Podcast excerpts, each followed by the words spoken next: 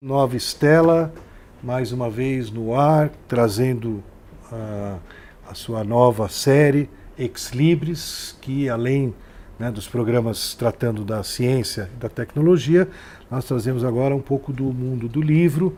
Já trouxemos alguns editores e hoje nós temos a estreia do Pedro Fassoni como nosso primeiro autor. Ele justamente é autor da Eduque, com essa obra lindíssima capa aqui da, da nossa produção. Então, o Pedro Fassoni é bacharel em Direito, mestre em Ciências Sociais pela Unesp, doutor em Ciências Sociais pela Casa, pela PUC, é professor atualmente da PUC, pesquisador, ideologia, partidos políticos, movimentos sociais, constituições brasileiras, tem experiência na área de ciência política, com várias denominações, e uh, atua em muitas linhas: imperialismo, relações internacionais, marxismo, hegemonia, hegemonia política, ideologias, capitalismo tardio. Já lançou o livro Capitalismo Dependente e Relações de Poder no Brasil, pela editora Expressão Popular 2012. E é o nosso primeiro convidado do Nova Estela Ex Libris, justamente pela sua, pelo momento aí que está quentinho, ele está autografando nas livrarias, do seu livro Partido Políticos e Disputa Eleitoral no Brasil. Pedro, super bem-vindo e eu queria que você contasse um pouco para nós o que, que, tem no teu livro, qual é a, ah, a tua área de pesquisa, né? Bom, agradeço muito o convite, é um prazer sempre estar aqui, né? Bom, esse livro é resultado de uma preocupação em entender uh, a política brasileira contemporânea. E para a gente entender a situação atual é necessário entender ela numa perspectiva histórica, né?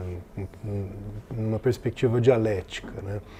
E esse livro aqui surge da preocupação em entender a engenharia institucional, o sistema de poder, a relação né, entre os poderes, a, a, a relação do, do, dos direitos individuais com os partidos políticos, enfim. Né? Então eu comecei a fazer um, uma pesquisa sobre a Constituinte, 87, 88, né, que em breve completa 30 anos. Mas ao começar a escrever esse livro sobre a Constituinte, eu achei também que seria importante remontar um período imediatamente anterior, que era a transição da ditadura para a democracia no Brasil. Então procuro analisar né, como que, é, quais os, os agentes que participaram da derrubada do presidente João Goulart em 64, né, o, e como que era a, a, conjuntura naquele momento, as relações entre as classes sociais, até o momento em que a ditadura acaba, né, com a, formalmente com a eleição do Tancredo Neves no colégio eleitoral, primeiro presidente civil depois de 21 anos. Né. 84? A eleição do Tancredo foi em janeiro de 85. Né? Janeiro de 85. Isso, teve a campanha das diretas 84. em 84, né? E em abril de 84 foi submetida uma votação é, no Congresso Nacional, a emenda Dante de Oliveira, que foi derrotada. Então ficou definido que a sucessão do ditador Figueiredo seria não por eleição direta, mas por meio de um colégio eleitoral. O PMDB lançou seu candidato, o Tancredo Neves, tendo como vice José Sarney, que alguns meses antes era o presidente nacional do PDS, né? E é, pelo PDS, quem lança a candidatura é o Paulo Maluf. Né? E o Tancredo vence essa eleição, mas ele acaba falecendo antes de tomar a posse. Foi eleito em 15 de janeiro, em 15 de março tomaria posse. Na véspera, ele é internado né, num hospital às pressas e acaba assumindo o José Sarney. Né? Então eu conto é, esse período, basicamente. Então esse livro trata é, do período 64 até 85, mas eu faço uma análise mais detalhada do período 84 a 85. Então procuro fazer um trabalho é, que, que, junta não apenas é, uma perspectiva da ciência política, mas também da história, tentando revelar as entranhas do poder político e como que se deu esse processo, as negociações ali entre os caciques dos partidos para sepultar definitivamente a ditadura militar no Brasil. Muito bom. E quais aspectos assim é, você destacaria, né, que nos ajudariam até, como você falou, até entender um pouco a dinâmica atual, o que, que a gente herda nessa Sim. visão. É, primeiro, é, é, para entender né, o que foi a, a, ditadura militar, é necessário entender as razões do golpe. Né? Por que, que o presidente João Goulart foi derrubado em março, abril de 64? Ele, de fato, embora os opositores à direita considerassem ele comunista, inimigo da, da propriedade privada ou da família tradicional, um mote que sempre juntou os setores mais conservadores no Brasil. O João Goulart ele tentava por assim, ele era um reformista que tentava dar uma face mais humana ao capitalismo no Brasil. Então ele apresentou uma série de propostas, né, que foram conhecidas como reformas de base ou reformas de estrutura, que tinha entre outras medidas a reforma agrária, né, a entrega da terra dos camponeses para os camponeses que quisessem cultivá-la, a reforma urbana, a reforma tributária, a mudança no estatuto do capital estrangeiro, por exemplo, né? e foi derrubado justamente porque um, um, um grupo né, de é, algumas frações de, de, de, classe aqui no Brasil, empresários industriais, por meio dos sindicatos patronais, setores das classes médias urbanas, enfim, se juntaram para derrubar é, o João Goulart, né, porque entendiam que aquilo ali significaria uma radicalização do processo político no Brasil. Além disso, dessas mudanças, o Goulart defendia também uma reforma política com a concessão do direito de voto para o analfabeto. Hoje, algo, algo que é muito natural nos dias de hoje, né? mas naquela época havia esse critério de interdição ao alistamento eleitoral. Isso, então isso acabava excluindo uma grande parcela da população brasileira, porque em 64, cerca de aproximadamente metade da população brasileira não sabia ler escrever, a maioria vivia no campo, enfim, né?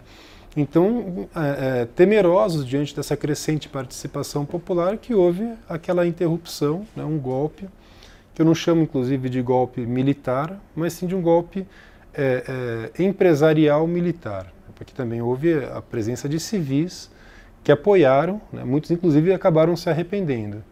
Eu tento mostrar justamente isso no livro também. Jornais aqui em São Paulo. Exato. Então, quer dizer, muitas pessoas, é, quando as pessoas saíram às ruas para defender a derrubada do presidente Goulart, eles acreditavam que aquilo ali seria uma intervenção cirúrgica, o presidente seria destituído, né, alijado ali do jogo político e depois é, seria respeitado o calendário eleitoral, a eleição direta prevista para acontecer em 65 seria realizada, enfim, né? É, só que não foi o que aconteceu, porque depois do golpe houve um golpe dentro do golpe.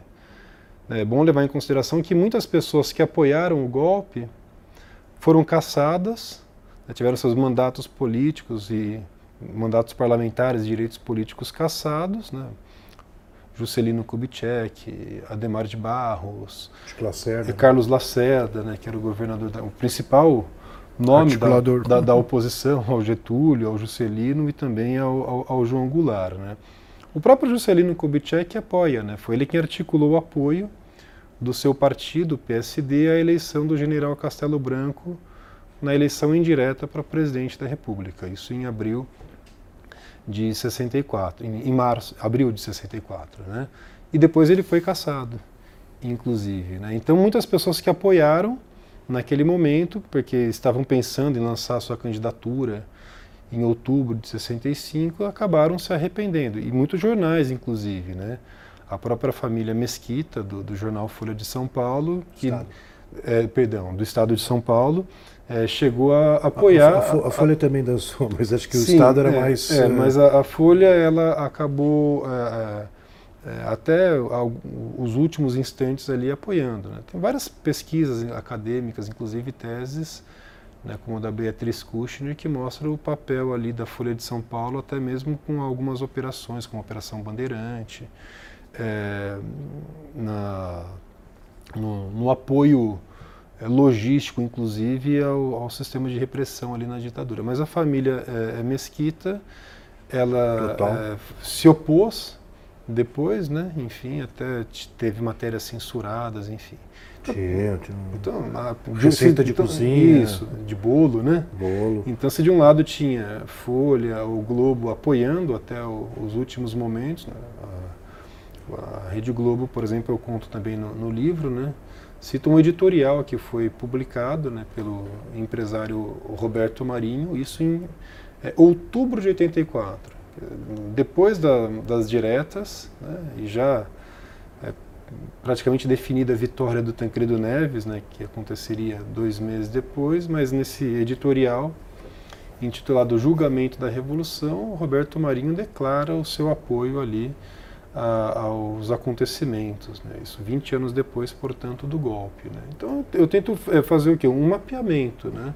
é, dos grupos é, que se opuseram ao governo Goulart e que depois apoiaram a ditadura. Mas o, o foco principal dessa obra, como diz o próprio título, são os partidos políticos. Então eu tento fazer uma análise, né, um mapeamento do sistema partidário, mostrando quais eram os partidos eh, vigentes antes do golpe, em 64. Os principais eram o PTB, do, do próprio eh, João Goulart, mas tinha também o PSD, do Juscelino Kubitschek, a UDN, que era o partido da, dos bacharéis da elite, ali como era chamado. Né? E que depois, eh, com o golpe em 64 e os atos institucionais, é, foi estabelecido o bipartidarismo. Então, é, o, a UDN, a maioria das, do, dos membros da UDN ingressa na Arena, na Ação Renovadora Nacional, que era o principal partido de sustentação da ditadura militar e de onde saíram os presidentes ditadores do período. Castelo Branco, Costa e Silva, Médici, Geisel e Figueiredo. E a maioria, né, o, o setor mais à esquerda do PSD e a maioria dos PTBistas acabaram ingressando no PMDB, que era o partido da oposição consentida, ou da oposição moderada. E, na época, na verdade, era o MDB, né? Era o MDB, isso. PMDB isso. um pouquinho depois. A mudança de nome aconteceu em 79, bem lembrado. Né? Então era o, era o MDB. MDB. Movimento Brasileiro. É. Movimento Democrático Brasileiro, brasileiro, né? Uhum. E que o pessoal chamava no, no começo de Manda Brasa, né? E era um partido de oposição né, à ditadura militar, mas de uma oposição moderada. É, não era daqueles comunistas, da, daqueles grupos que pegaram em armas e participaram da, da guerrilha urbana ou rural, por exemplo. Né? Então tinha.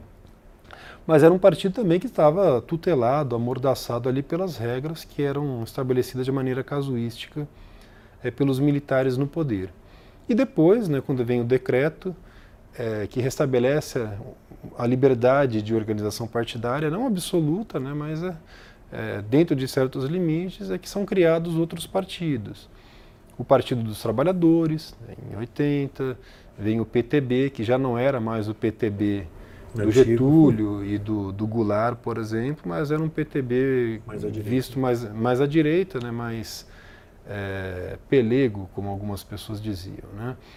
Vem o PDT, o PDT que era o, que é Brizola. O Brizola tentou ficar com a sigla, né? O PTB acabou perdendo, né? E então criou um novo partido que era o PDT, o Partido Democrático Trabalhista, PSB, né? E foi só em 85 que os partidos comunistas, né, PCB e PCdoB, acabaram sendo é, legalizados. Então tem todo um, um longo Na verdade, trajeto, um pouco né? antes do golpe, ou do uh, bom, golpe militar, uhum. empresarial, é, teve um períodozinho que o PC, PCB teve legalizado. O, o não, não. O PCB, ele. Não, na verdade, não era legalizado. Na verdade, assim, os, os membros do PCB, eles concorreram, acho que em 61, é. pelo PTB, o antigo PTB, uhum. Vete Vargas, tudo. Sim. E só que depois que eles ganharam, alguns foram eleitos, eles foram denunciados como comunistas antes do golpe. E já não deixaram eles assumirem a, o deputado estadual, o deputado federal. Você tem razão, não, eles não estavam. Acho que legalizado mesmo só em 46, é, né? É, eles, não, uh, eles foram é, legalizados em 45, com a queda do Estado Novo, né, derrubada do, do Vargas, enfim, né? E com a legalização do PCB, é, ele passou a disputar, né? O, o, candidato do PCB à presidência da República em 46, o Iedo Fiuza, teve quase 10% dos votos. Ele elegeu uma bancada importante, né? De intelectuais é, reconhecidos, né? Eu, eu, estudei meu doutoramento em é, História é, da Ciência, da Física, uhum. mas o personagem era o Mário Chamber, que foi eleito Sim. Em 45. Mas tinha Caio Prado Júnior, é, Luiz Carlos Prestes, Jorge Amado, João Amazonas, Maurício Grabois. Então tinha né, Jorge Amado, Caio, né, Caio Prado Júnior, o grande historiador é. brasileiro, enfim. Né? a gente precisa de volta. Só que logo em 47 o partido já, já cai na clandestinidade durante os, os mandatos são cassados. Os mandatos são cassados, enfim. Né? Então, é, é, eles é, formalmente é, se filiavam a outros partidos políticos, antes do golpe no PTB e depois no MDB e PMDB. O, caso, o Roberto Freire é um caso conhecido né, de um deputado federal PCBista que foi eleito pelo PMDB. Foi com, disputou a presidência da República em 89 pelo, pelo PCB. Né? Aqui então, em São Paulo tinha uma turma, acho que era de Santos, né? Sim, o PCB era muito forte é, também. É, e eles elegeram alguns deputados aqui em São Paulo. Sim, influência do Davi Capistrano, né? Isso, quando eu estava no cursinho, uhum rolava alguma coisa da gente Sim. saber que, quem eram os comunistas que estavam uhum. lá. Tem é. gente que criticava, porque eles não podiam estar lá, outros é, achavam que era bom estar e, lá. curiosamente o PCB ele não participou da luta armada contra a ditadura militar. Né? Eram outras organizações revolucionárias, clandestinas, mas o PCB sempre apostou na estratégia de uma aliança da classe operária com uma burguesia supostamente nacional e progressista contra o que era caracterizado como latifúndio feudal e imperialismo. Né? Então não, acabou não apoiando, tanto é que o PCB, é, mesmo na, na clandestinidade, acaba apoiando o Tancredo Neves no colégio eleitoral. Né? Então os partidos comunistas apoiaram né, a, a, chapa Tancredo Neves e José Sarney, tanto o PCB quanto o PCdoB, porque acreditavam né, que era a única forma possível estabelecer uma aliança entre os trabalhadores e a burguesia nacional para derrotar a ditadura militar. E naquele momento, o Partido dos Trabalhadores tinha um discurso, era o único partido de esquerda que tinha um discurso nitidamente classista e que se opunha, inclusive, à ida ao colégio eleitoral.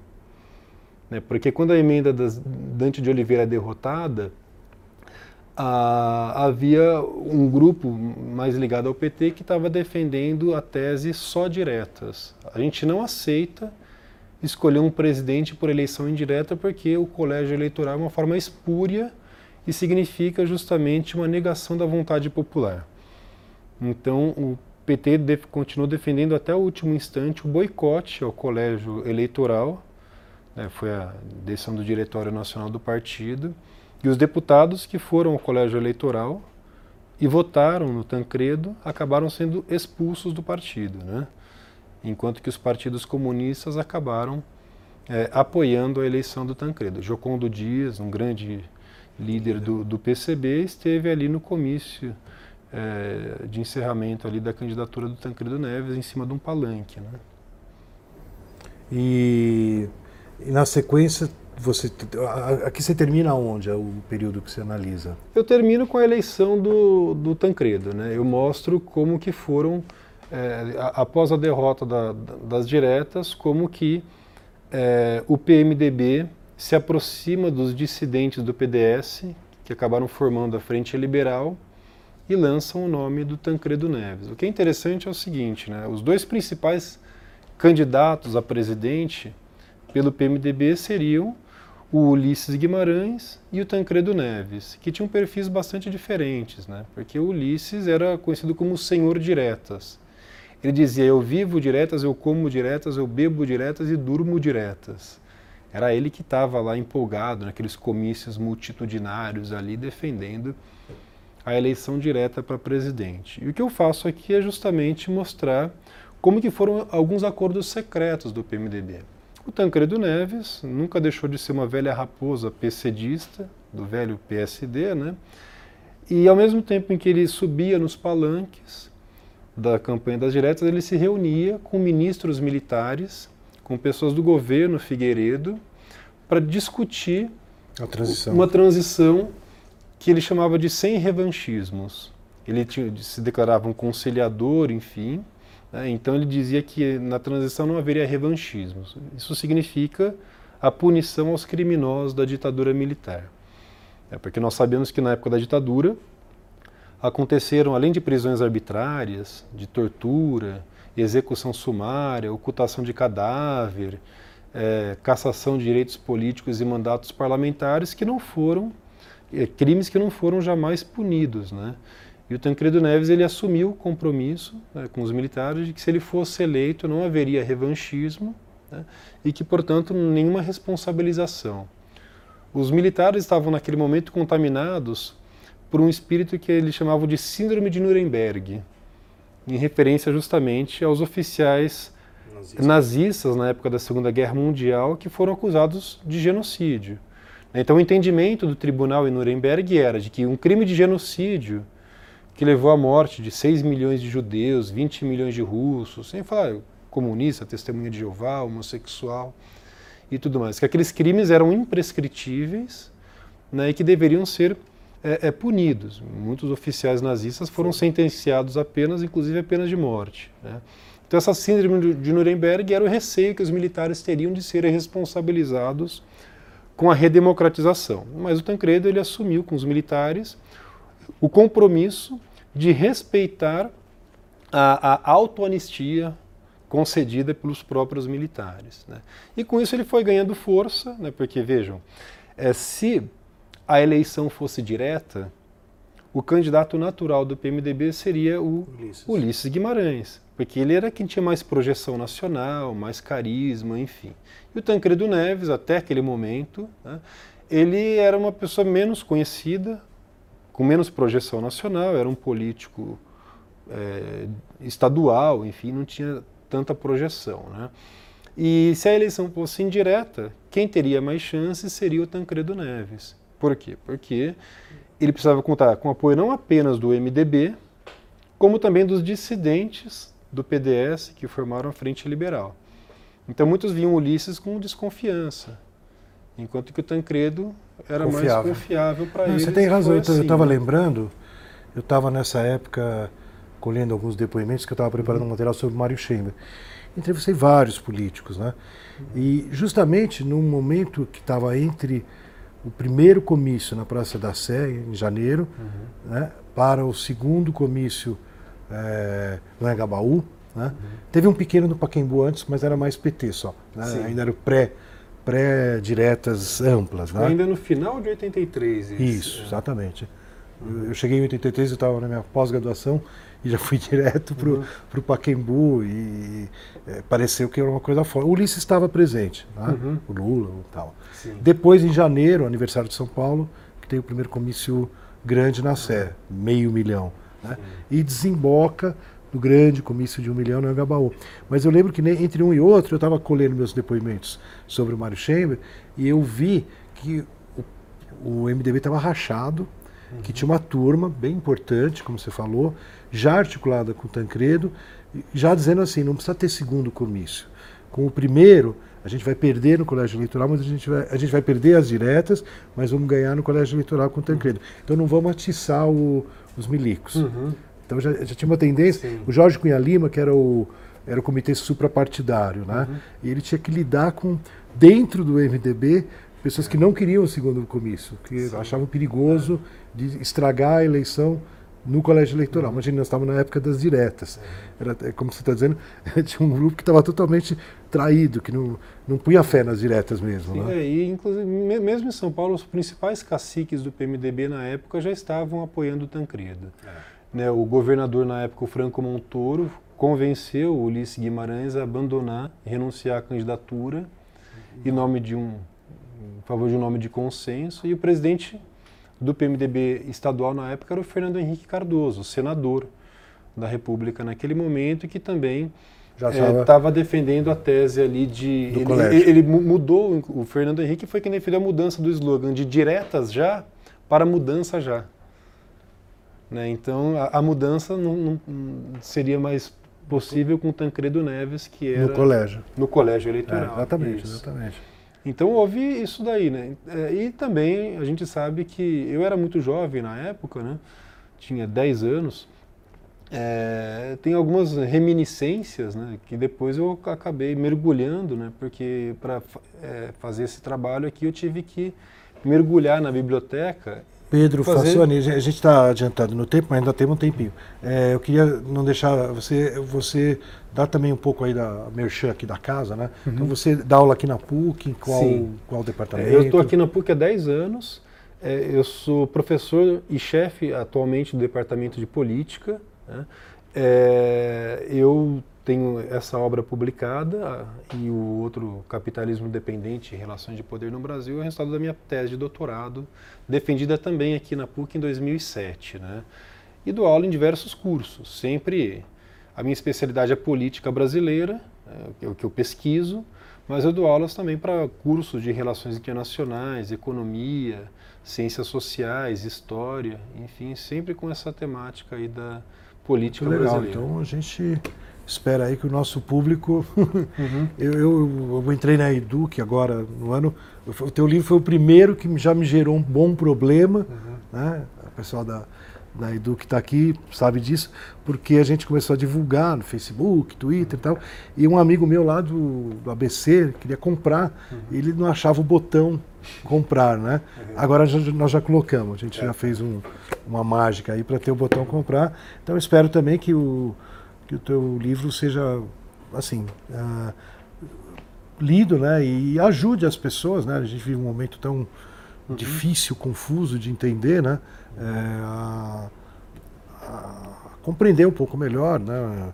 A Nova Estela a gente sempre fala é entender, como você falou, é olhar para a história, né, para se orientar no presente e construir um futuro de alguma forma melhor que a gente está tá devendo aqui no país, né? Sim.